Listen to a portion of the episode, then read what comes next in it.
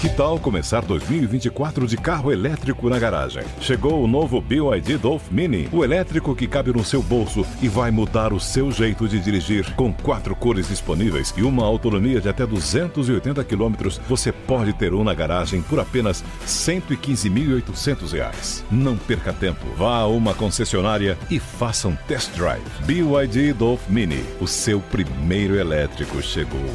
No trânsito, escolha a vida.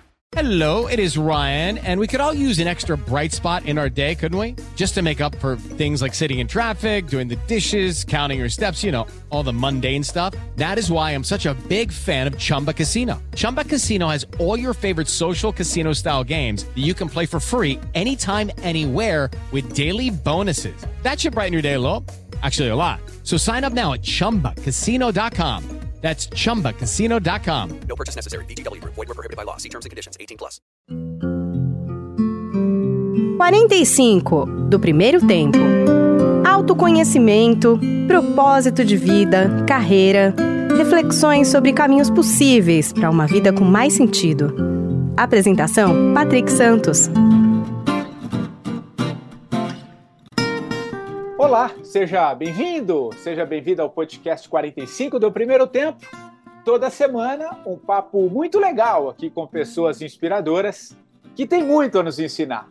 Compartilhar suas histórias nessa nossa jornada do autoconhecimento. Bom, antes de chamar aqui o meu convidado desta semana, um recadinho para você ir lá avaliar, de preferência com cinco estrelas no Spotify. É bem simples, tem um ícone ali abaixo da capa de abertura do podcast. Vai lá, faça a sua avaliação no Spotify. Aliás, vai lá também, faça o seu comentário, comente o que, que você achou do papo da semana, da conversa.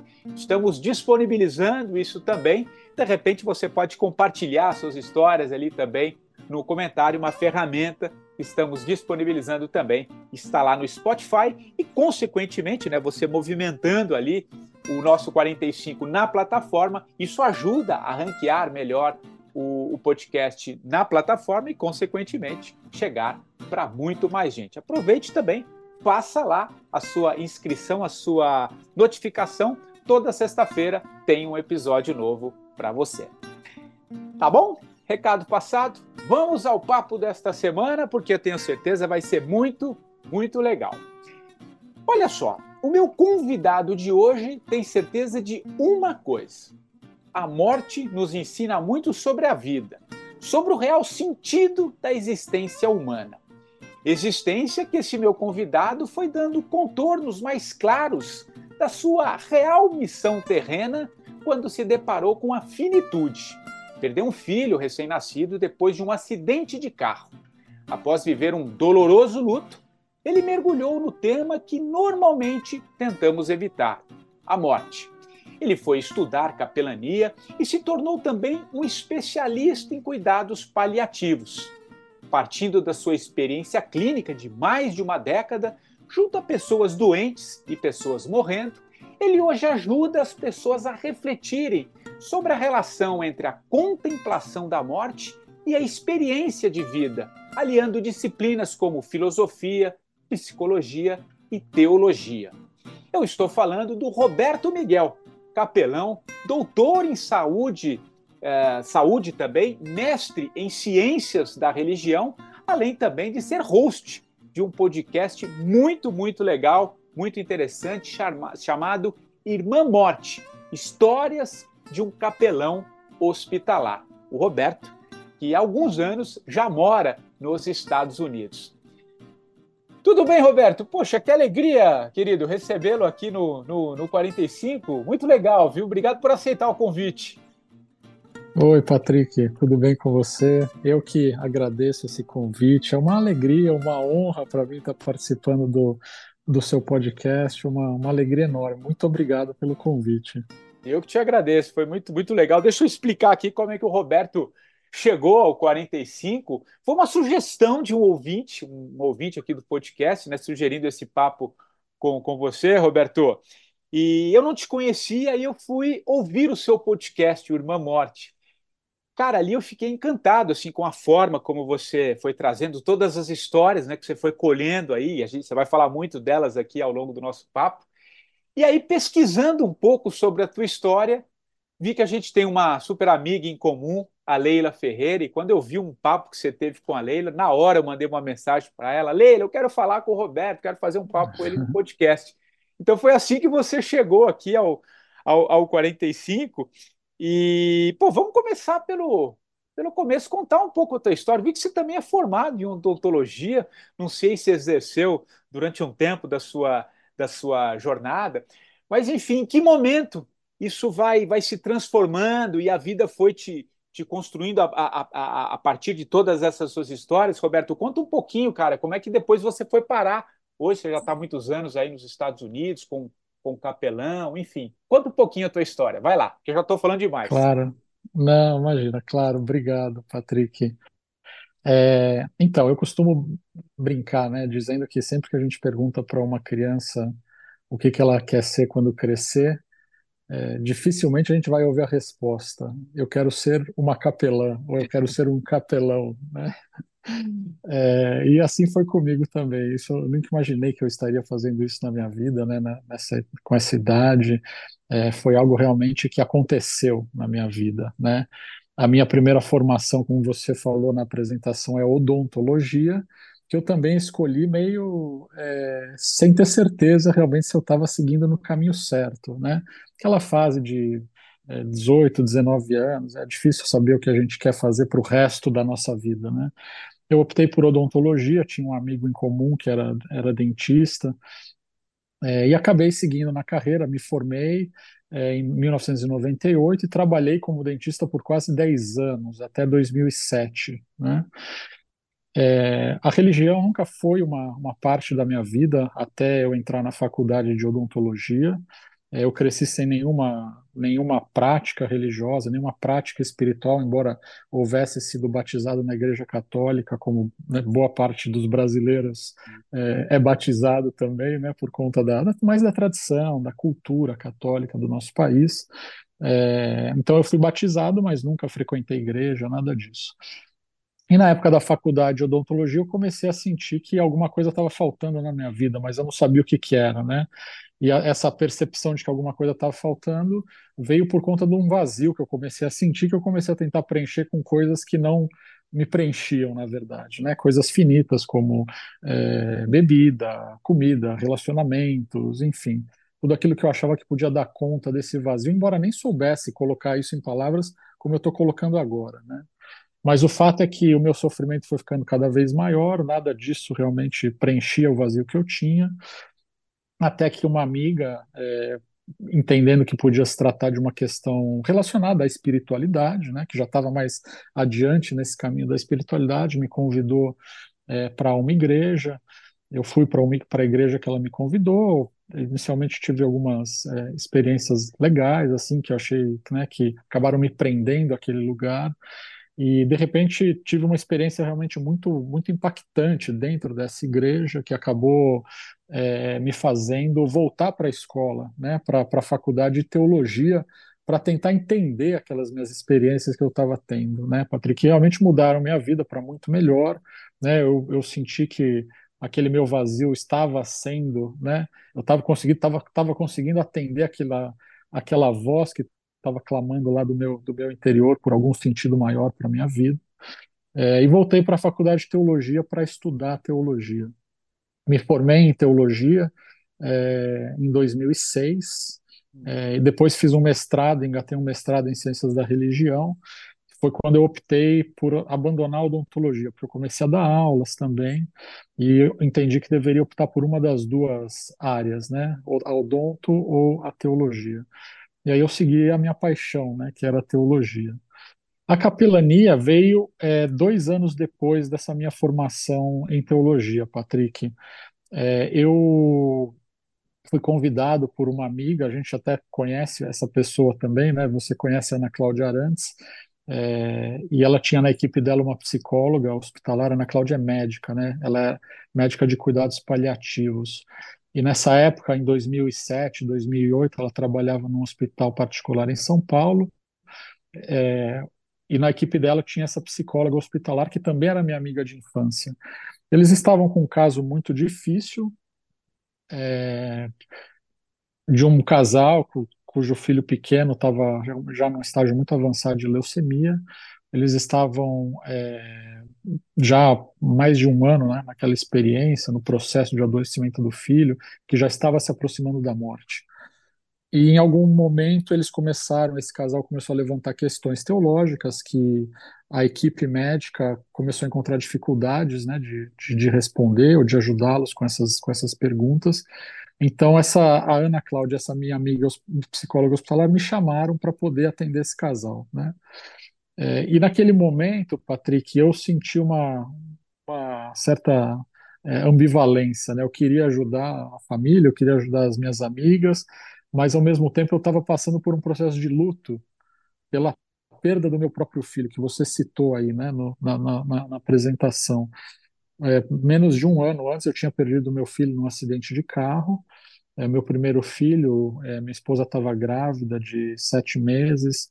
A gente voltando para casa à noite, é, um motorista embriagado perdeu o controle do, do carro dele, dormiu ao volante, bateu de frente com o nosso carro e a minha esposa entrou em trabalho de parto, né, na, ali na estrada mesmo, e a gente foi transferido para o hospital, nosso filho nasceu, mas ele era prematuro, né, ele nasceu com vida, mas como ele era prematuro, ele morreu depois de sete horas de vida, né. Isso me precipitou numa crise espiritual muito grande, né? Eu já estava na teologia naquela época, já tinha me apaixonado por Deus e de repente me senti completamente abandonado por Deus, sabe? Desamparado, sem entender o significado daquela experiência. Realmente não fez sentido para mim, né? Então, quando chegou esse convite dessa família e da, daquela equipe médica daquele hospital, eu estava ainda me deparando com essas questões muito pessoais, é, questões relacionadas à minha própria fé que eu não achava resposta para elas, né?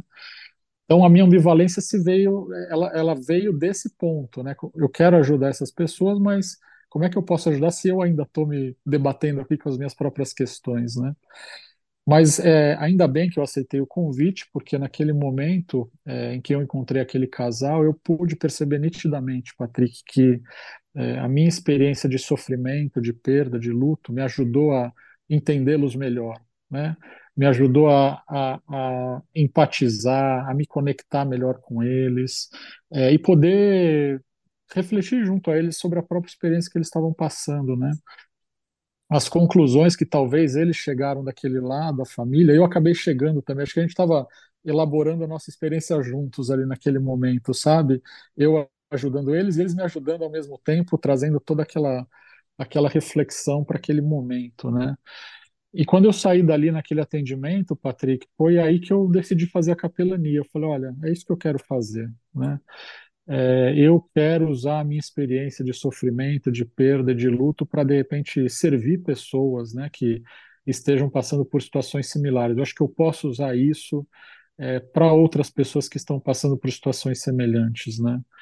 Aí fui buscar formação em capelania, é, trabalhei como voluntário por muitos anos no Hospital das Clínicas em São Paulo, na, no serviço de capelania deles, e vim para os Estados Unidos para buscar a profissionalização na área visto que a capelania não é uma profissão no Brasil, né? O trabalho aí é basicamente voluntário.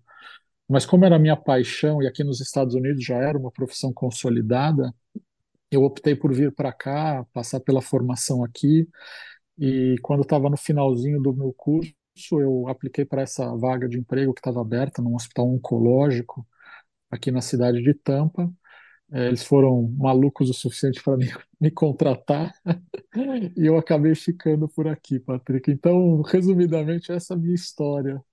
Não, maravilhoso, assim, é, e é interessante, né, te ouvindo, né, como esses processos que vão acontecendo com a gente, né, você fala muito dessa, de, de colocar em, oferecer a experiência que você viveu, a dor que você viveu, em prol do outro, né? Que também todos nós temos as nossas dores, né? Acho que isso é isso é nada mais humano do que isso, né? E como isso foi foi foi mudando sua, o seu olhar sobre sobre a vida, né? Antes de continuar, acho que era legal, Roberto. A gente tem uma. Muita gente talvez tenha no imaginário que o, que o, que o capelão é algo que está muito ligado à igreja. Você tem uma formação teóloga, né? Acho que isso é muito uhum. interessante. Uhum. Mas não necessariamente é, é, é, a profissão de teologia está ligado à religião, por exemplo, né? Fala um pouquinho sobre, sobre isso, porque é muito mais no cuidado com a pessoa, né? Num, num despertar mais espiritual, né? Não tem nada a ver, é que às vezes as pessoas associam, né? Religião com capelania, né? Ou, ou, ou isso já mudou ou ainda tem muito, Roberto? Não, é excelente a pergunta, é, Patrick. Então, essa visão ainda tem, né, de que a capelania está muito associada à igreja, a uma religião específica, né, é, e, mas isso já mudou, né? A gente faz no, no mundo da saúde uma, uma distinção entre espiritualidade e religiosidade, né? Espiritualidade e religiosidade. E se estabeleceu por consenso no mundo da saúde, Patrick, uma definição de espiritualidade, que é assim, uma definição dinâmica, ela já mudou, tal, ela é uma definição viva, né? Não é para encaixotar a espiritualidade nessa definição. Mas no mundo da saúde, o pessoal procura buscar né, consenso, é, entendimento daquilo, sobre aquilo que a gente está falando, para que a gente possa se comunicar melhor. Né? Então, de modo que quando eu falo espiritualidade num hospital aqui dos Estados Unidos e você está falando de espiritualidade no hospital aí no Brasil, a gente pode estar mais ou menos na mesma página, né? Então se estabeleceu como consenso global, internacional, uma definição de espiritualidade que fala que espiritualidade é aquela dimensão humana que nos remete à forma como os indivíduos buscam e expressam sentido e significado e a forma como esses mesmos indivíduos se relacionam consigo mesmos, com os outros, com o momento, com a natureza e com aquilo que é sagrado para cada um desses para cada um desses indivíduos, né? Essa última dimensão do sagrado, ela pode nos levar para o universo das tradições religiosas, né? As pessoas podem encontrar essa relação com o sagrado dentro de uma tradição religiosa específica, mas isso não necessariamente acontece, né? Então, o capelão, na sua formação, é alguém que vai buscar é, atender as pessoas nessa dimensão da espiritualidade mais ampla, mais abrangente, né? É claro que pacientes que são religiosos podem acabar é, necessitando da, da, do, do, auxílio, por exemplo, de um sacerdote da própria tradição. A pessoa quer receber um sacramento, quer, quer fazer um ritual, é, quer receber uma oração. Aí esse atendimento ele pode ser encaminhado para esses, né, esses ministros, esses sacerdotes dessas religiões, mas isso não necessariamente acontece, porque a gente está falando de questões relacionadas a sentido, questões relacionadas a relacionamentos, né, questões relacionadas a como a pessoa se é, é, se relaciona com o presente momento, com o futuro, com o passado. Então é algo muito amplo, Patrick. Né? No nosso curso de capelania, a gente procura é, é deixar essas questões religiosas, nossas próprias questões religiosas, no cabide ali. Né? Quando a gente entra no quarto do paciente, a gente deixa como se a gente estivesse tirando ali é, aquilo que a gente não pode entrar no quarto do paciente usando, a gente deixa as nossas crenças e a nossa própria tradição de fora, porque o que importa é o que é importante para o paciente. Né?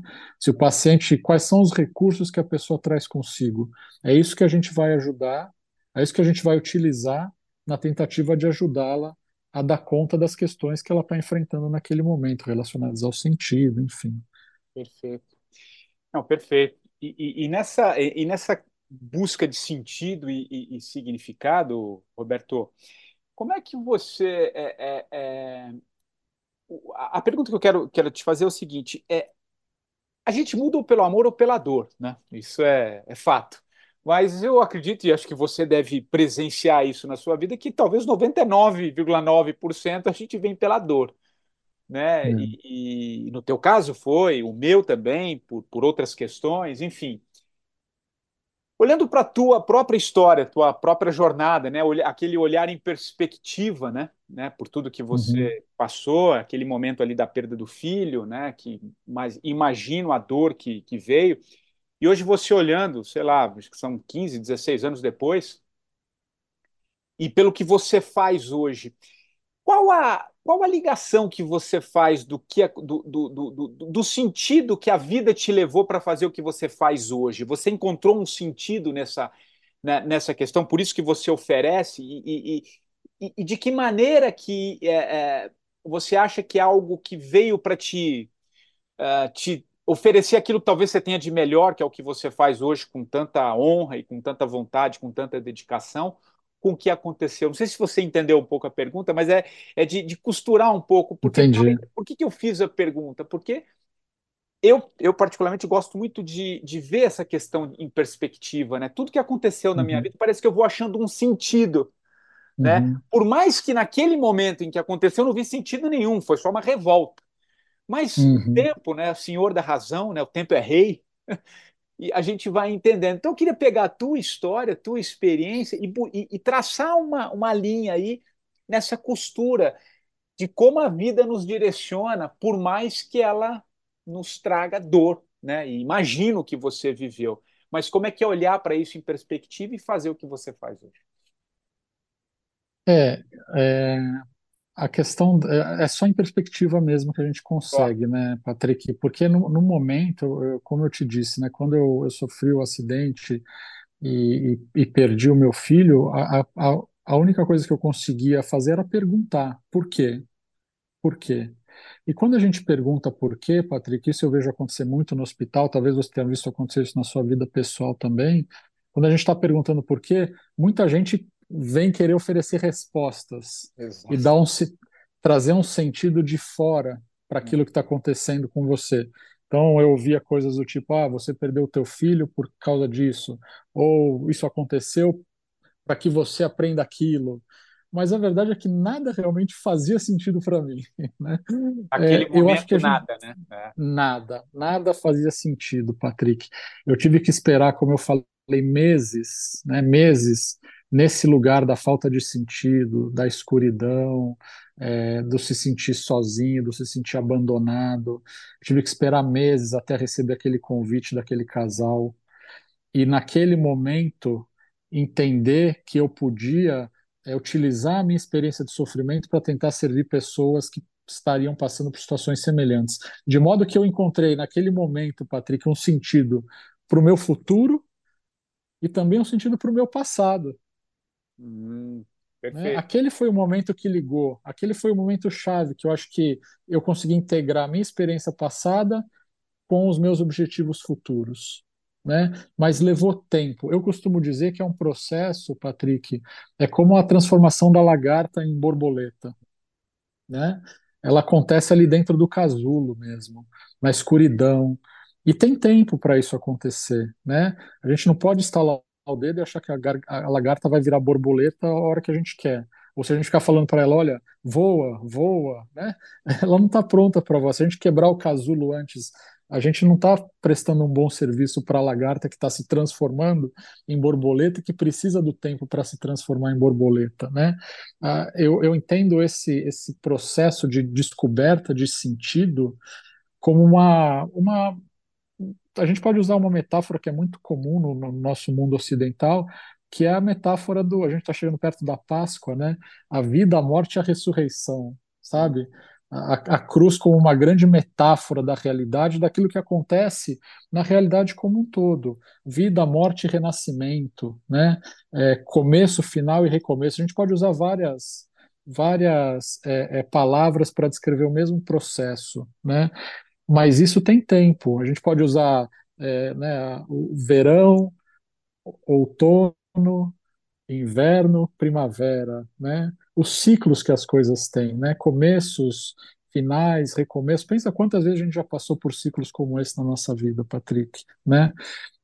E o sentido, eu entendo que ele vai brotar no seu tempo, né? No seu tempo, isso é muito individual, depende da biografia da pessoa, depende do contexto no qual a pessoa está inserida, das experiências pregressas dela, né, dos seus gostos, das suas vontades. Então, num hospital, Patrick, a gente precisa estar muito confortável com as pessoas que estão levantando essas perguntas. A gente precisa sentar ali com elas e dar a chance delas se expressarem, delas falarem. Né, sobre aquilo que está acontecendo na vida delas. E não chegar lá e dar respostas, né, para elas quando elas estão fazendo essas perguntas, mas validar as perguntas, acolher as perguntas, normalizar os sentimentos que fazem com que a pessoa levante essas perguntas, que pode ser raiva, pode ser tristeza, pode ser medo, pode ser culpa, é normalizar tudo isso, né? Eu acho que esse é um grande desafio para todos nós, porque a gente tem muita dificuldade de ficar do lado de uma pessoa que está passando por uma situação semelhante, né? A gente, a gente quer logo tirar a pessoa. E a resposta que a gente quer dar, na verdade, ela alivia mais a nossa ansiedade do que resolve o problema da pessoa, sabe? Porque a gente não consegue ficar nesse espaço também. É maravilhoso. E, e, e acho que é, é, esse sentido né, de, de ouvir, né? Acho que, na verdade, e, e, por toda a sua experiência, né, e ali de cuidados paliativos, pessoas que já estão no estágio muito avançado, né, ou de uma doença, de um trauma, enfim, é, de ouvir, né, acho que esse é o, o, o para mim é, é algo muito muito tocante e faz muito sentido, né, no mundo em que todo mundo quer falar, mas pouca gente quer ouvir, hum. né, e principalmente num, num estágio de vida uh, como esse, com esses pacientes que você lida. E a partir dessa experiência, Roberto, eu fico imaginando, cara, assim, é, é, o, o que, que você, o que, que é mais comum você ouvir assim ali no leito de morte mesmo dessas dessas pessoas assim? O que que o que, o que é? Claro que tem casos e casos, tem histórias, mas assim, deve ter um fio condutor. Você falou um pouco de perdão, né, uhum. de, de, de, querer expressar alguma coisa que talvez tenha ficado no meio, no meio do caminho, né, de uma vida. O que, que é mais comum que você, você ouve é, desses pacientes já, já terminais assim e que, e que nos remete para as nossas vidas, de alguma maneira, também uma reflexão? Olha, é, eu, eu, eu vejo, Patrick, curiosamente, né, a gente pode até pensar que seria diferente isso, mas é, não é muita gente que tem medo da morte em si, sabe, daquilo que vai encontrar. Não é a maioria das pessoas. Claro que tem gente, tem gente que tem medo daquilo que vai encontrar do outro lado, né, claro. como a gente costuma dizer. Mas eu acho que a grande questão que pega para as pessoas é, é, é, deixar a família para trás, sabe? É deixar a família para trás, é se desapegar é, é, dos seus entes queridos é, e, sobretudo, quando a pessoa percebe que que perdeu muito tempo com questões bestas na vida, sabe? É, com, com questões menores e perdeu e, e, e, utilizou pouco tempo com as questões realmente mais importantes, sabe? É, puxa, eu usei mal o meu tempo. Eu queria ter falado isso para minha filha. Eu queria ter feito aquilo junto com meu filho ou eu queria ter podido falar isso para o meu pai, sabe? É, as questões dos relacionamentos humanos, Patrick, eu acho que são as questões que mais pegam. E a gente falou de sentido também, né? Às vezes, pessoas que chegam no leito de morte e, e olham para trás e percebem que não deram à própria vida o sentido que elas gostariam de ter dado, sabe? Que seguiram um sentido que talvez foi imposto pela família, ou, ou, ou, imposto pela cultura, ou imposto talvez por uma outra, algum outro tipo de necessidade, mas que a pessoa não seguiu a voz do coração. E ela, ela sabe disso ali no momento, né, que ela está chegando pertinho do fim. Né? Essas são, são questões que trazem é, é, arrependimento, que trazem dor, né? É, e isso a gente, como é que a gente pode aplicar para a nossa vida isso, né? É, sabendo que o amanhã não está garantido, né? Que, que a gente não tem esse tempo todo para fazer essas coisas, para falar para as pessoas que a gente ama, que a gente ama elas, né? Para brincar com o nosso filho, para estar tá junto do nosso pai, estar tá junto da nossa mãe, dar uma ligada para os nossos amigos, encontrar. Eu diria que as questões dos relacionamentos humanos, Patrick, são aquelas que trazem mais, mais dor e dificuldade, sabe? E são as grandes lições que eu, que eu acho que eu aprendo, né, junto com os pacientes de final de vida. Ele, muitos deles me falam, Roberto, você tem mãe? Tenho.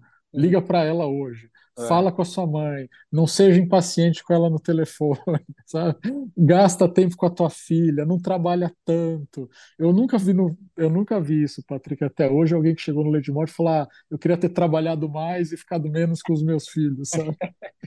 Aliás, eu te ouvindo assim, me vem muito a, a, a letra, né, do, do, aquela música do Epitáfio, né, do, do Titãs, que é, é maravilhosa, né, devia ter amado mais, ter, ter, ter chorado mais, né, ter visto o sol nascer, né, acho que Uma vida mais de plena, né? uma vida mais, uma vida mais plena, não, e, Mas vida mais, você falou agora há pouco, né, do, do, do ouvir, né, Patrick? Eu acho que a, a morte, ela nos desperta, ela nos des- desperta o nosso olhar, desperta a nossa escuta. A morte nos traz para o momento presente, né?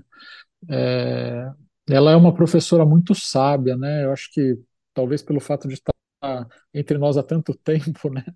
Ela adquiriu essa, ela adquiriu essa grande é, essa grande capacidade, sabe, de nos ensinar num curto espaço de tempo é, a distinguir aquilo que é essencial da vida daquilo que não é essencial da vida e também nos trazer para o momento presente, sabe, de, de valorizar aquilo que a gente tem agora aqui do nosso lado. A morte, é, é, diante da morte, a gente acorda para esses fatos, né?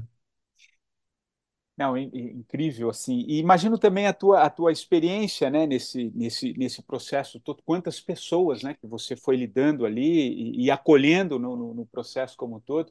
Eu estou tentando lembrar, mas agora não me veio um livro que eu li há um tempo atrás também de uma, uma pessoa que falava um pouco que ela tinha trabalhado também em, em- em hospitais e, e, e ela falava também um pouco dessa é, é, que era muito bonito, al- algo assim, que era muito muito libertador e, e observar as pessoas, por exemplo, quando já estão já no leito de morte, mas de morte, mas que às vezes foram guardando muitas coisas, né, ao longo da Uhum, vida, ou algum uhum, relacionamento com um filho que não deu certo, ou que falou alguma coisa que não deveria ter falado, ou que não aceitou certa vida de, de, de algum filho ou de algum parente, e que quando ali na- no leito de morte né, a pessoa consegue é, é, ou, ou pedir um perdão, ou se uhum, colocar, ou se abrir para aquele fato, é, na observação dessa, dessa pessoa, desse relato desse livro, que faz muito tempo que eu li, mas isso me marcou muito,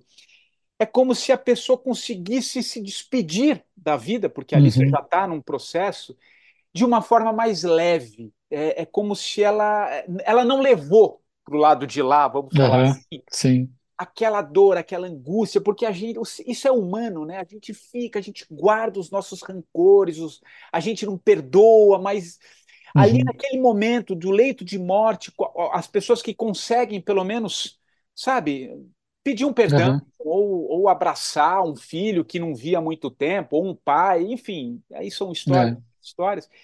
Isso é muito forte.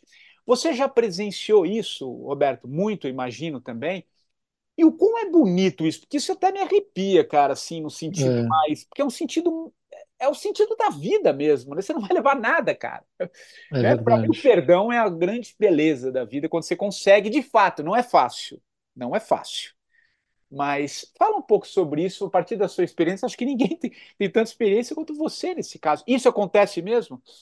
Acontece muito, Patrick, acontece muito. Eu não sei se o livro que você estava fazendo referência é o livro é, que chama, eu acho que tem até tradução aí em português. Aqui nos Estados Unidos chama The Four Things That Matter Exatamente, Most. exatamente. É ele. Esse, Exatamente. Tipo, É de, é- é, é de uma australiana, não é? Não, é, ele ou é, na americana, não sei. verdade, é, ele, ele era, ele era um trabalhador de É. hospice, né? É Hospice é isso, esse, exatamente. isso, Maravilhoso. né? Então aí, aí no Brasil acho que chama as quatro coisas mais importantes, ou as quatro coisas que mais É, importam, né? é que na verdade são quatro grandes lições, Patrick, que esse médico ele aprendeu dos seus pacientes, né? Qual é, quais são as quatro grandes lições? A primeira delas é dizer muito obrigado. A segunda é dizer me perdoa, por favor. A terceira é dizer eu te perdoo. E a quarta é dizer eu te amo. Uau. Quando essas quatro coisas, Patrick, são ditas, seja por quem está morrendo ou por quem está ficando, os familiares, né, no caso, acontece realmente essa cura no sentido mais amplo que você está falando, sabe? De trazer paz, né? De, de é, emendar aqueles relacionamentos, de trazer reconciliação. Quando essas quatro coisas são ditas, né, ali no leito de morte, a pessoa que está indo, ela vai muito mais em paz. E as pessoas que estão ficando, certamente vão ter um luto muito menos complicado do que teriam se não tivessem tido a chance de falar essas quatro coisas. Eu trabalho isso muito com os meus pacientes, Patrick. E eu cito o livro. Né? Quando eu estou ali no leito de um paciente, ele me traz, é, ele começa a me trazer questões sobre relaciona os relacionamentos é, dele. Eu pergunto: tem alguma pessoa que você gostaria que estivesse aqui? Tem coisas que você ainda precisa falar para alguma pessoa que você não falou, que estão no seu coração. E aí eu cito o livro do, do Ira Byock, né, que é o, é o autor desse livro aí. Aí a pessoa fala, tem. Você quer falar com quem? Eu quero falar com a minha filha, quero Ah, falar com o meu filho, eu quero que o meu pai venha aqui. E eu pergunto, o que que você acha da gente ligar para eles então? Se tiver autorização, é na hora, Patrick. A gente faz isso na hora, porque a gente não sabe. Às vezes o, o- o- a piora da pessoa pode ser muito rápida, e no dia seguinte a pessoa já pode estar um pouquinho mais confusa, pode não ter tempo, né? Então, quanto antes a gente puder trazer essa pessoa para, né, falar com, com o paciente, melhor. Eu me lembro de uma família, né, um pai com uma dificuldade de relacionamento muito grande com uma filha adolescente, né? Aquele pai, né, aquele amor mais duro, sabe? De, de não, não deixar a filha sair, muita briga. É, e aí, no leito de morte, o pai também já estava um pouquinho, né, entrando nessa, nessa fase da confusão, dificuldade respiratória. Eu perguntei para ele isso, né, se ele tinha alguém que ele queria falar, é, e ele falou da filha dele. A mulher, a esposa, estava do lado, ela ligou na hora para a filha, a filha veio ao encontro do pai. Foi um momento muito tenso para a própria filha também, né, uma filha adolescente, mas a mãe, a gente providenciou aquele momento de privacidade para a família, e o pai acabou falecendo dois dias depois mesmo, né? Mas a mãe me falou que aquele momento foi um momento que transformou a vida deles, dali para frente uau, que transformou a vida deles. Ah, É, transformou. Eu imagino, né? Imagina se o pai tivesse falecido sem, né, poder ter falado o que ele falou para a filha, sem poder ter escutado da filha o que ele escutou. São momentos muito poderosos mesmo, é de arrepiar mesmo, viu? Me arrepia também. E felizmente eu, eu assim, é, tenho tenho bastante histórias dessas reconciliações que acontecem no leito de morte, sabe? Que levam muita paz mesmo. São momentos maravilhosos, são momentos muito impactantes para mim. não, momentos maravilhosos mesmo, porque é- é- esse é o sentido maior, né, Roberto? Assim, né, a gente, É, claro, isso também é fruto da, da vivência, da experiência, a gente vai acumulando isso ao longo da nossa, da nossa vida, né? E, enfim, talvez porque eu estou falando aqui por mim, né? Como diz o Jung, né? Depois, como eu, eu já tô, depois você passa dos 45, para usar um pouco a analogia aqui do podcast, né? Você já tá, você já, como diz Jung, você já está vendo o sol mais perto do poente do que do nascente, né? O que de verdade. alguma maneira nos, nos obriga a, a- esquentar menos com as coisas, né? E, Aham, e aí você vai. E, claro, isso e- não estou entrando no particular de cada um, e cada um tem as suas histórias, tem as suas dores que vai carregando, o seu tempo, né? Cada um tem o seu tempo também. Mas é, por que que eu, eu, eu queria muito fazer essa pergunta para ti, por, pra, pra, pra sua, pela sua experiência, porque mostra e referenda o quanto, na verdade, nós somos humanos e quanto o perdão ele é capaz de curar. Porque esse, esse exemplo que você acabou de dar, se, se a menina ali, se a filha talvez não tivesse perdoado, ou o pai, né, antes de fazer a passagem, não tivesse perdoado, o que, que estaria dentro da própria filha de não ter ouvido um uhum, perdão, alguma coisa? Eu não sei exatamente o que aconteceu ali, mas a gente pode, né, imaginar muitas coisas você acaba levando para a vida. E talvez você vai repetir isso. Provavelmente, de uma outra forma, com o seu filho, o filho do filho, né? E fica aquela coisa que, que não é dita, né? Não é dita. Então, é, eu, eu acho que é, é, é muito bom quando a gente consegue, né? É, é, tá mais em, mais em paz, né, Roberto? Acho que essa é a É, palavra, né? Porque a morte é inerente para todos, né? Eu não conheço ninguém aí que, que descobriu essa imortalidade, pelo menos nesse plano aqui não dá, né? É, é. fala um pouco sobre Mas isso. eu acho, é, eu, eu, você citou numa das suas falas anteriores a questão de que normalmente a gente vai é, pela dor ou pelo amor, né? E, e, eu acho mesmo, sabe, Patrick, é, isso não sou eu que digo, né? É, são as pessoas que trabalham realmente é, junto com pacientes em final de vida, mas também teólogos, né? Tem a tradição mística que fala sobre isso. É, o sofrimento ele é um grande desestruturador do nosso ego, né?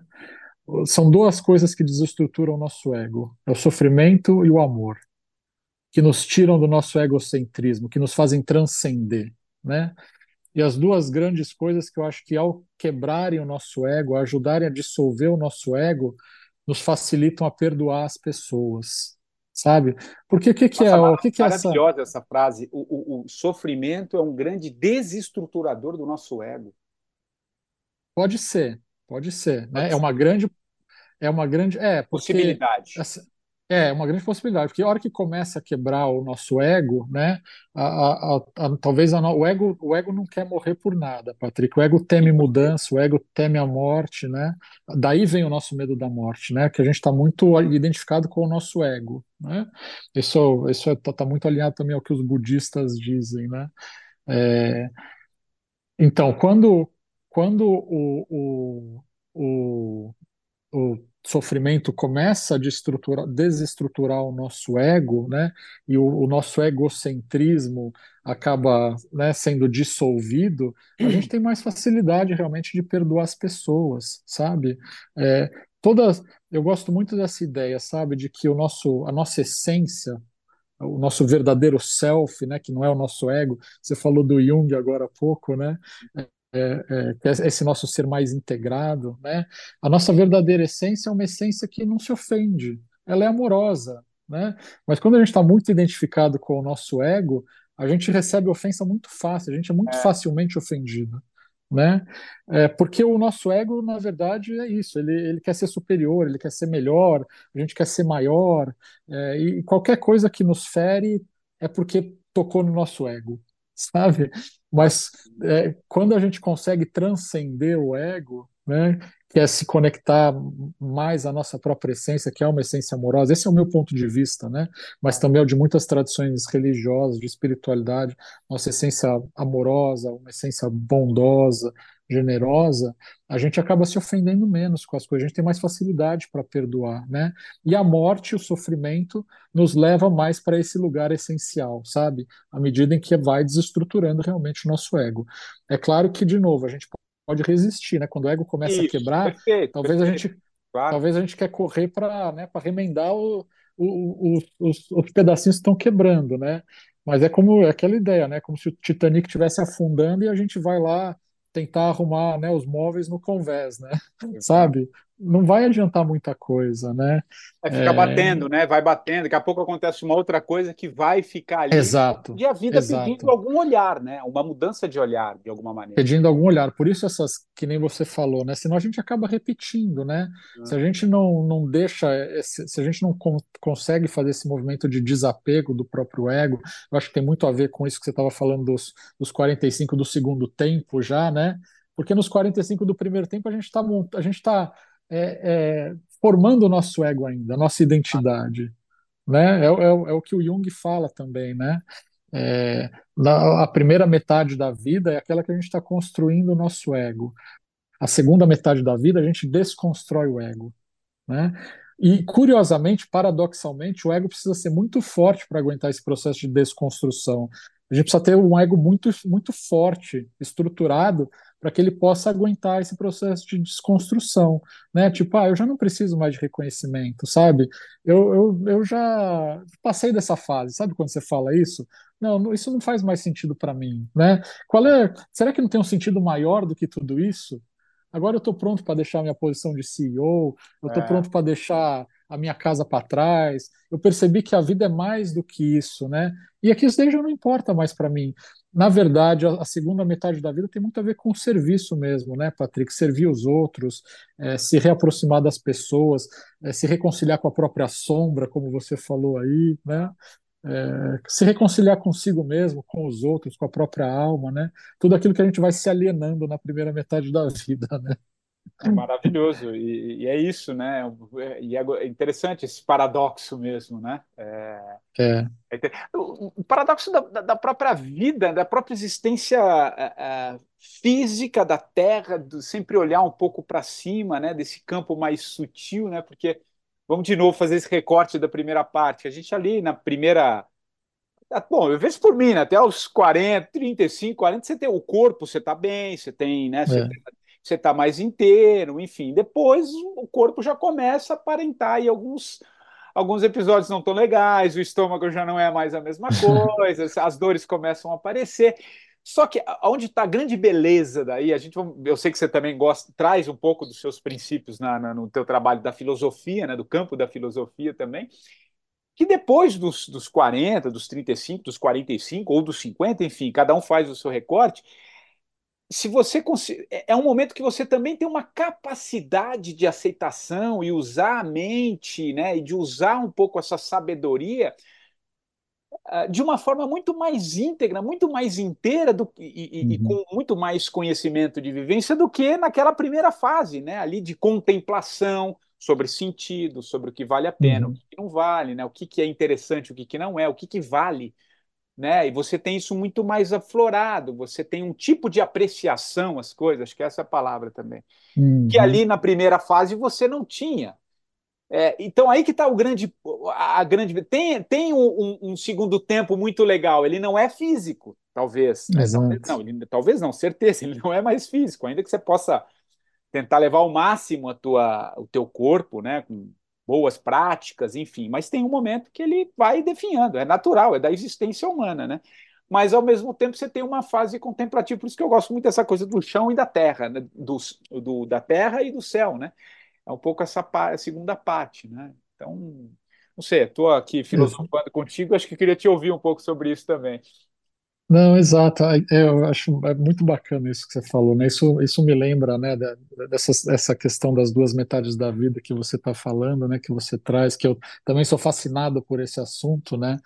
É, o, o, a nossa primeira metade da vida, né, que, que, que é algo que o Jung coloca, é justamente essa, essa, essa uma linha, né, que a gente vai, como se fosse uma linha de subida, né? A gente sobe a escada, né? E a segunda metade da vida é a descida da escada, é. né? É, nessa primeira nessa primeira metade da vida que é a subida da escada, né? A gente vai fazendo algumas rupturas, né? Nesse processo de construção do nosso ego. Quais são essas rupturas? São quatro rupturas principais, Patrick. A primeira delas é que a gente é, se identifica com o nosso eu idealizado, né, o nosso self idealizado, e a gente rompe com a nossa sombra, né, que você falou aí. É, a segunda grande ruptura é a gente rompe a, entre a vida e a morte, né, e a gente passa a evitar todo, a gente procura viver a nossa vida evitando todo e qualquer tipo de morte na nossa primeira metade da vida, né? A gente tenta afastar todo tipo de morte. A terceira ruptura é entre eu e os outros, né? Eu para ser, né, para conseguir me destacar, para conseguir chegar nesse lugar que eu acho que eu tenho que chegar de sucesso. É, você tem competição, você tem comparação, o outro para você é um concorrente, né?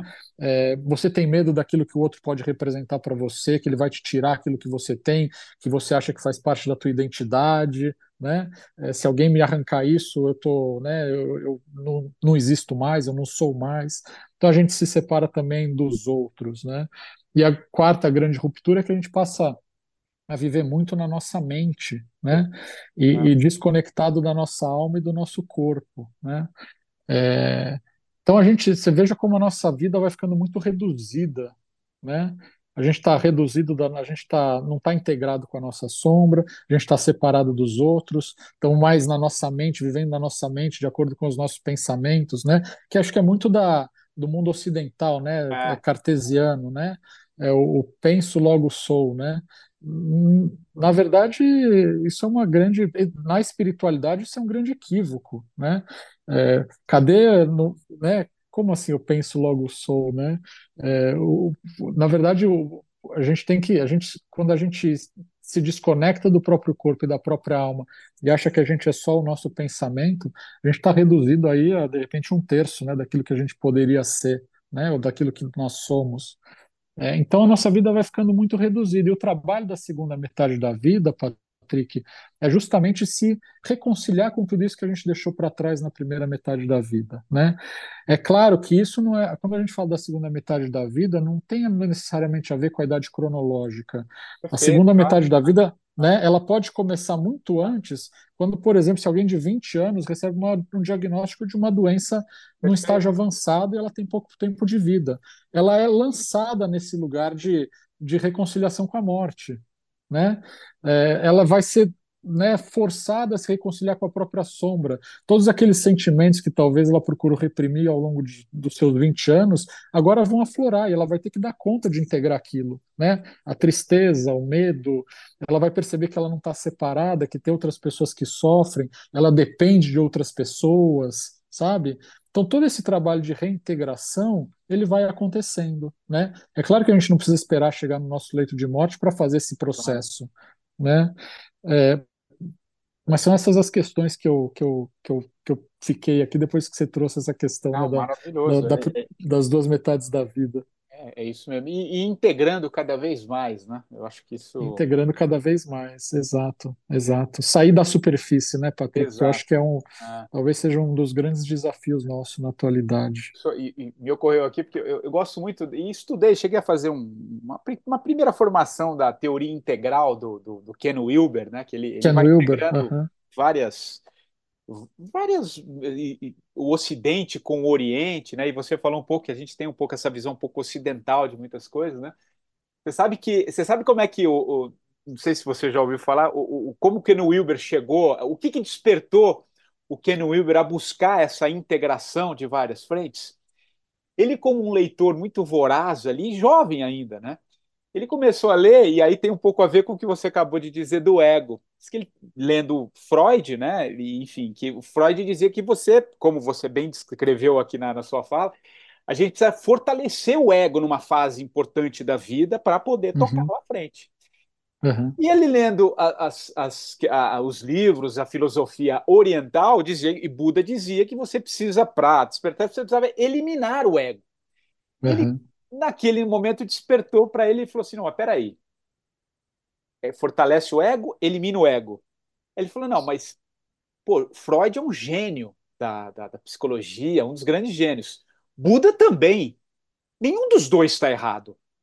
Eu preciso integrar os dois. Não é maravilhoso isso? Maravilhoso. Maravilhoso. Aí que ele começa a dizer, isso que desperta no Ken Wilber, fala assim, são dois gênios, duas forças magníficas do conhecimento, nenhum dos dois está errado. Eu só preciso integrar. E aí ele começa a criar toda a teoria integral que vai integrando, porque a partir do momento, e, acho que você vive isso na sua, na sua vida, pelo menos eh, também na minha fase assim de, de, eh, de observar as coisas do jeito que estão acontecendo hoje, eu estou muito mais de integrar e entender do que propriamente querer separar, né? Porque tudo ou é, ou é É, Palmeiras ou é Corinthians, ou é Lula ou Bolsonaro, a gente está cada vez é, se separando mais, né?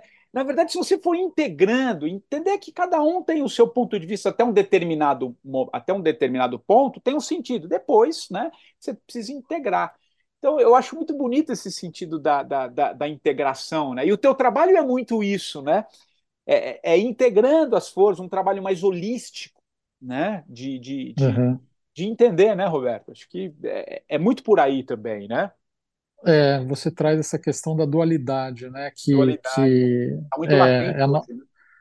exatamente a dualidade, essa polaridade que a gente está vivenciando, né? É, mas tem a ver com a nossa, realmente com a nossa mente mais cartesiana, né? Que é mais científica, Mais sabe? De fazer científica. conta, de fazer cálculo, né? Que ela, claro, é super importante. Ela nos trouxe grandes, né? Grandes, grandes benefícios, grandes conquistas. Agora, para as grandes questões da humanidade, que é a questão do sofrimento, do Ah, amor, da espiritualidade, ela não nos serve bem, nada. né? Ela não nos serve bem. E é justamente ela que precisa ser é, ultrapassada para que a gente possa adquirir essa mentalidade mais contemplativa, essa consciência mais contemplativa que está confortável com os paradoxos, com as aparentes contradições da existência, é, com os mistérios que a gente não consegue explicar, né? É, então são, são questões realmente de é, diferentes percepções, né? Diferentes consciências. A, a gente tem essa mentalidade mais dualista, que é típica no mundo ocidental, né? E essa mentalidade mais contemplativa, que acho que tem mais a ver com o mundo oriental e também com tradições mais eh, da espiritualidade das, das, nas suas vertentes mais místicas, né? E isso, claro, isso fa facilita, né, esse olhar mais integral que o Ken Wilber também trabalha, né? Roberto, a gente está chegando aqui no, no, no, fim da nossa conversa. Poxa, que, que, que delícia de, de, de papo. Antes de te pedir o livro, que não sei se é esse livro também que a gente falou dele, mas você já traz ah, para os nossos ouvintes. É, uma última pergunta, assim, por, toda a sua vivência, toda a sua convivência e o seu trabalho hoje, né, que você está ali muito na ponta, né, vendo esse saída desse mundo para um, um outro aí, o que, que é sucesso na vida, assim, o que que é de, de, tudo que você foi colhendo, ouvindo, verificando, o que que a gente pode dizer como como sucesso? Sucesso. Eu tenho uma certa resistência com essa palavra do sucesso. Mas eu, eu, talvez, eu, talvez eu, eu, colocar o sucesso no sentido, não de sucesso no sentido como a não, gente. Não, eu entendi, é. eu entendi. Então, sucesso, entendi. O que, que, vale a pena na vida? Eu entendi. Né? Eu entendi perfeitamente, eu sei de onde você está vindo, né? E acho que é, é, só deixar isso claro para quem está nos ouvindo, né? Porque é, essa questão do sucesso ela está muito ligada, para mim, na minha, na minha visão, é, justamente a isso que talvez possa parecer paradoxal que eu vou falar, mas ao fracasso mesmo, sabe? Uau. A gente tem que. É, a gente tem que. Eu, eu só quero deixar claro que eu adoro paradoxo. Sou, eu, é... Tem ouvinte aqui sabe que é uma das palavras, porque cada vez que passa está mais claro para mim que é, é. um paradoxo em tudo, né? É um paradoxo, é um paradoxo. Eu, eu falei fracasso aqui, eu estou colocando entre aspas, né? Eles, o pessoal aqui ah. não está me vendo, mas eu estou fazendo com o dedinho aqui entre aspas, aspas né? Aí, né? É, porque, na verdade, a gente a gente está falando olha o que a gente falou agora, né? De sofrimento, é, de, de, de, perda, de luto, sabe? Eu acho que o, o, a, o caminho para cima, né? Pensando em sucesso, o caminho para cima é o caminho para baixo, uhum. sabe? Uhum. Quando a gente pensa, por exemplo, eu vou trazer de novo, né? Jesus, que faz parte da tradição da, da tradição ocidental, o que na teologia a gente chama de kenosis, né, que é o esvaziamento da própria divindade, assumir a figura humana, né, e ser é, e, e estar aqui para nos servir, para nos ajudar, para lavar os nossos pés, sabe? É, é o caminho para baixo, na verdade, né? O sucesso para mim é isso, é o caminho para baixo, que para muita gente pode parecer fracassado, um homem de 33 anos morto na cruz, pelado, pobre, né? É, mas eu acho que é isso. Eu acho que se tem alguma coisa que a gente tem que evitar a todo custo no caminho da espiritualidade, é a busca pelo sucesso de acordo com o, a mentalidade do nosso mundo ocidental. Né? Perfeito. Né? É eu, acho, é eu acho que o sucesso para mim está ligado à descida mesmo, né? A descida. E só quem, só quem experimentou a descida, Patrick, eu acho que não vai abusar quando estiver lá em cima sabe? É quem experimentou a descida, quem experimentou essa dor do fracasso, quando estiver numa posição de liderança, de autoridade, é, a pessoa não vai abusar do seu poder, porque ela sabe o que é estar ali, né, na, na, na parte de, de baixo, né? Maravilhoso, maravilhoso. É. Hello, it is Ryan, and I was on a flight the other day playing one of my favorite social spin slot games on chumbacasino.com. I looked over the person sitting next to me, and you know what they were doing? They were also playing Chumba Casino. Coincidence? I think not. Everybody's loving having fun with it. Chumba Casino is home to hundreds of casino style games that you can play for free anytime, anywhere, even at 30,000 feet. So sign up now at chumbacasino.com to claim your free welcome bonus. That's chumbacasino.com and live the Chumba life. No purchase necessary. DTW, void, were prohibited by law. See terms and conditions 18 plus. Agora sim, chegamos chegando ao fim aqui do nosso papo, Roberto. Queria saber se que livro que você vai indicar. A gente falou, né, das quatro lições. Não sei se é ele que você já estava em mente ou se você vai trazer um outro. o que desse, desse livro? Né? Imagino você poderia indicar vários aí na, na tua própria formação, né? Em tudo que você vem buscando também na, na sua vida. Mas eu vou pedir para você indicar um e porquê desse livro. E na sequência, escolher uma música. A gente falou também do Epitáfio aqui, mas é, foi uma citação minha, mas eu quero uma música tua, uma música, uma frequência. O que você acha legal para encerrar esse, esse papo contigo? Legal. É, eu, eu realmente ia indicar esse livro, As Quatro Coisas Mais Sim, indicar, olha que coisa legal. Puxa, maravilhoso. Eu legal, gosto dessas, dessas sincronicidades. Vamos sintonizar. Mas eu posso deixar uma outra indicação, mas aí é um livro em inglês, Patrick. Eu não sei se Não, é, tudo pode bem. ser, né? Quem Eu vou puder. indicar esse livro né? em inglês que chama justamente é, chama Falling Upward, é, que na verdade seria caindo para para cima. Caindo para cima. É, chama Falling Upward, É? a Spirit- Spirituality for the Two Halves of Life. A espiri- uma espiritualidade para as duas metades da vida, Uau. que é de Richard Rohr. Richard Rohr é, é Richard, né? Rohr, R-O-H-R. Richard Rohr é um padre franciscano, um teólogo americano aqui nos Estados Unidos, está vivo ainda, né? Ele mora no Novo México.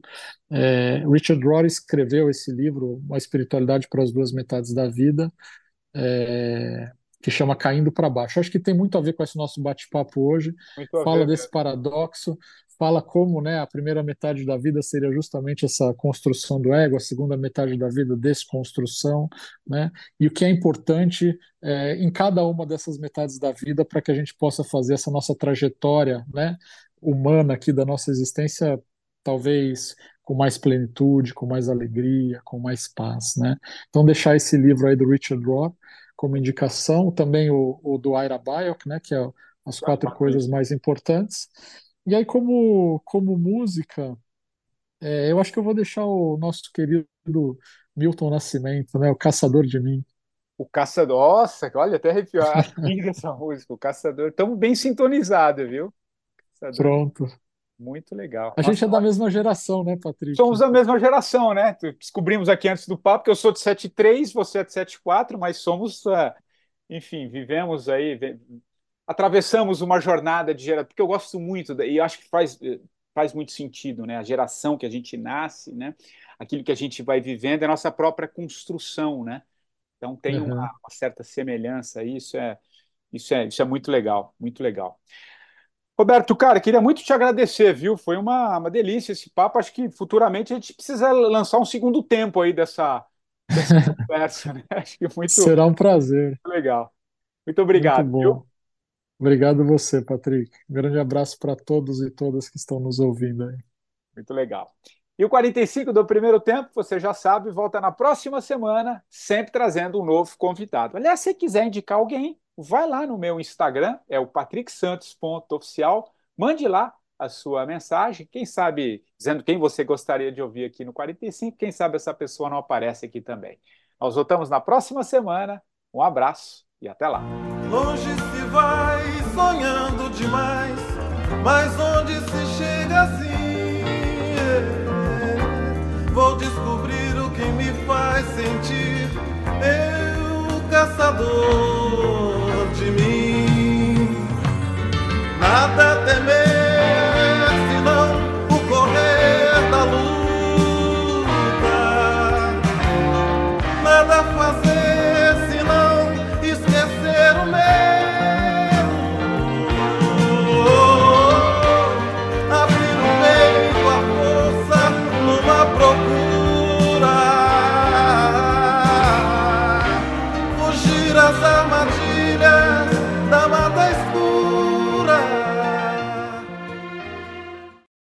Lucky Land slots, you can get lucky just about anywhere. This is your captain speaking. Uh, we've got clear runway and the weather's fine, but we're just going to circle up here a while and uh, get lucky. No, no, nothing like that. It's just these cash prizes add up quick. So I suggest you sit back, keep your tray table upright, and start getting lucky. Play for free at LuckyLandSlots.com. Are you feeling lucky? No purchase necessary. Void where prohibited by law. 18 plus terms and conditions apply. See website for details.